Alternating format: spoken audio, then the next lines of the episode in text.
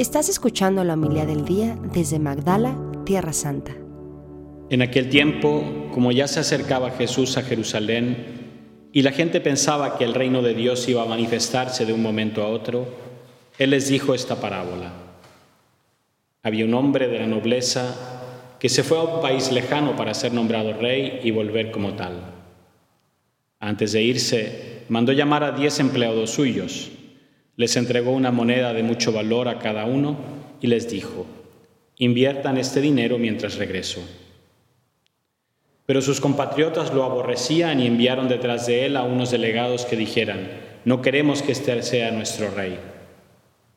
Pero fue nombrado rey y cuando llegó a su país mandó llamar a los empleados a quien había entregado el dinero para saber cuánto había ganado cada uno. Se presentó el primero y le dijo, Señor, tu moneda ha producido otras diez monedas. Él le contestó, Muy bien, eres un buen empleado, pues has sido fiel en una cosa pequeña, serás gobernador de diez ciudades. Se presentó el segundo y le dijo, Señor, tu moneda ha producido otras cinco monedas. Y el Señor le respondió, Tú serás gobernador de cinco ciudades. Se presentó el tercero y le dijo, Señor, aquí está tu moneda. La he tenido guardada en un pañuelo, pues tú te tuve miedo, porque eres un hombre exigente, que reclama lo que no ha invertido y cosecha lo que no ha sembrado. El Señor le contestó, eres un mal empleado, por tu propia boca te condeno. Tú sabías que yo soy un hombre exigente, que reclamo lo que no he invertido y que cosecho lo que no he sembrado. ¿Por qué pues no pusiste mi dinero en el banco para que yo al volver lo hubiera recobrado con intereses? Después le dijo a los presentes, quítenle a este la moneda y dénsela a los que tiene diez. Le respondieron, Señor, ya tiene diez monedas. Él les dijo, les aseguro que a todo el que tenga se le dará con abundancia, y el que no tenga aún lo que tiene se le quitará. En cuanto a mis enemigos que no querían tenerme como rey, tráiganlos aquí y mátenlos en mi presencia. Dicho esto, Jesús prosiguió su camino hacia Jerusalén al frente de sus discípulos. Palabra del Señor. Gloria a ti, Señor Jesús.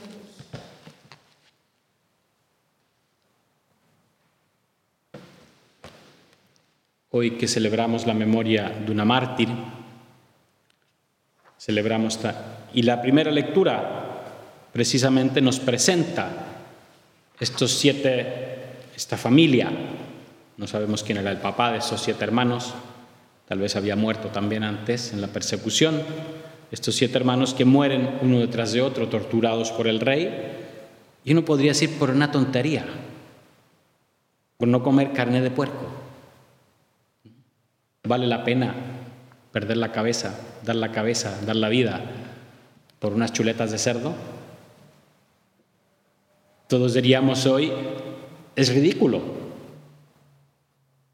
Claro, tenemos que ponerlo esto dos siglos antes de Cristo. ¿Mm? ¿Por qué?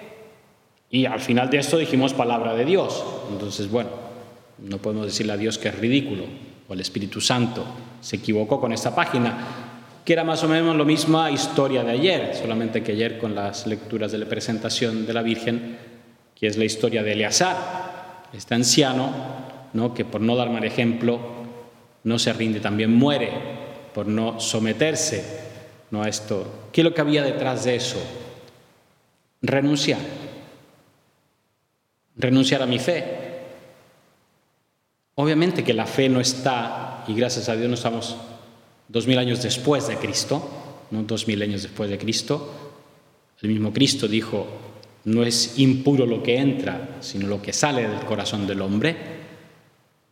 El mismo San Pablo también dirá que él uno que vivía estas cosas, ¿no? Y tal vez antes de conocer a Cristo habría dado su vida antes de comer un alimento impuro. Pero por eso es difícil de entender.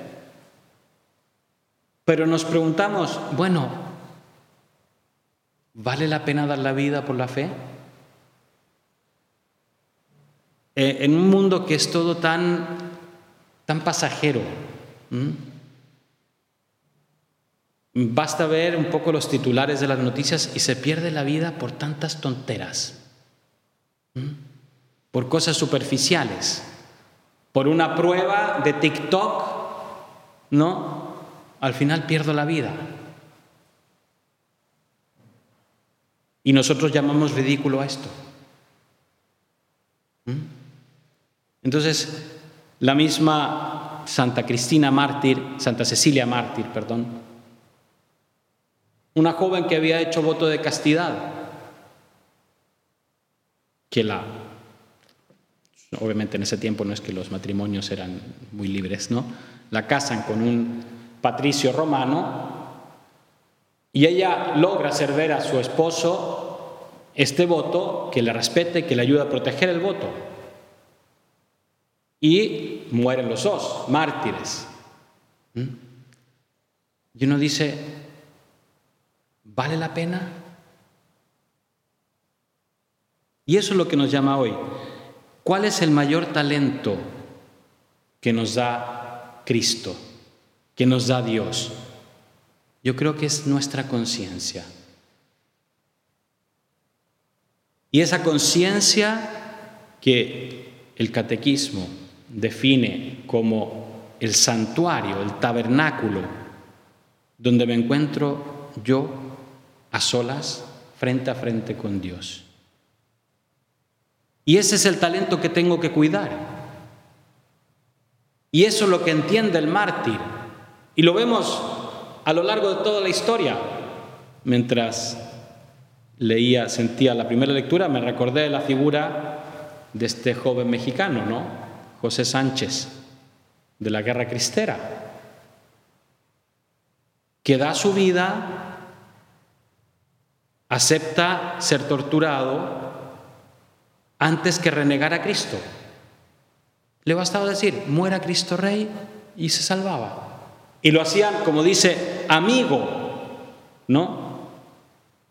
Ese mundo que las influencias tienen mucho que ver, ¿no? yo soy amigo del, de, aquí, no, no te preocupes, yo te hago entrar que yo soy amigo del, del dueño del local, ¿no? Y no.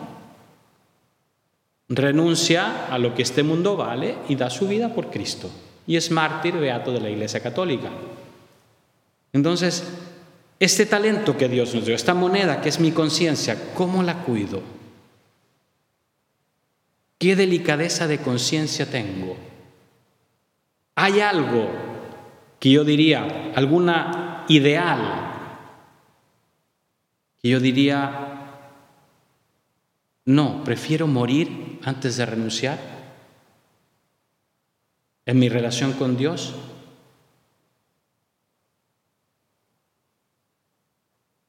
Y quizá como que el martirio se nos hizo algo como de, de no sé, de, los primeros siglos de los cristianos o cosas que suceden, bueno, acá en, Oriente Medio o en, África, pero que ya en el mundo occidental eso del martirio ya no sucede. Pero dígame si no es un martirio un joven que en el colegio, en la escuela, quiera vivir su fe. ¿Cómo lo tratan los demás? Y díganme si no es un martirio. Uno que dice que va a misa los domingos. Uno que dice que dedica tiempo a la oración todos los días. Un chico o una chica que no quiere irse a la cama después del tercer encuentro, de la tercera salida. ¿Cómo lo tratan? Díganme si no es un martirio. Uno que dice a estos espectáculos, a estas cosas, yo renuncio, yo no veo esta serie porque es contraria a mi fe. ¿Cómo lo tratan si no es martirizado? Socialmente, medios, redes sociales, por ser fiel. Creo que eso es lo que nos va a pedir cuenta Cristo, tu conciencia. ¿Cómo la cuidaste? ¿Cómo la formaste? Porque a veces sí, no se trata de ponernos aquí eh, más papistas que el Papa, ¿no? Y empezar, pero sí, ¿cómo formo mi conciencia? Y aquí estoy dispuesto a renunciar para que esa conciencia dé fruto, de testimonio de vida cristiana. Un testimonio positivo, un testimonio alegre, un testimonio que conquista, que atrae. Es el testimonio de los santos. Ya que si te toca dar la vida o no dar la vida, se lo dejamos al Espíritu Santo. Pero formar mi conciencia para que mi testimonio de vida cristiana no sea de cristiano amargado, de cristiano que amenaza con las penas del infierno todo el mundo, de cristiano que tiene miedo de Dios, sino un, testimonio alegre, pero con convicción que atrae. Creo que esa es la moneda que Cristo me deja. Y sobre eso me va a pedir cuentas. ¿Qué testimonio de mí diste en este mundo? incluso un testimonio de conversión. Señor, yo estaba perdiendo esa moneda, la estaba vendiendo y me encontré contigo y la recuperé. Mi testimonio es que sí, Señor, te sigo. Te sigo aunque eso me implique dar la vida. Así sea. Muchas gracias por escucharnos. Si quieres conocer más acerca de Magdala, síguenos en YouTube y Facebook.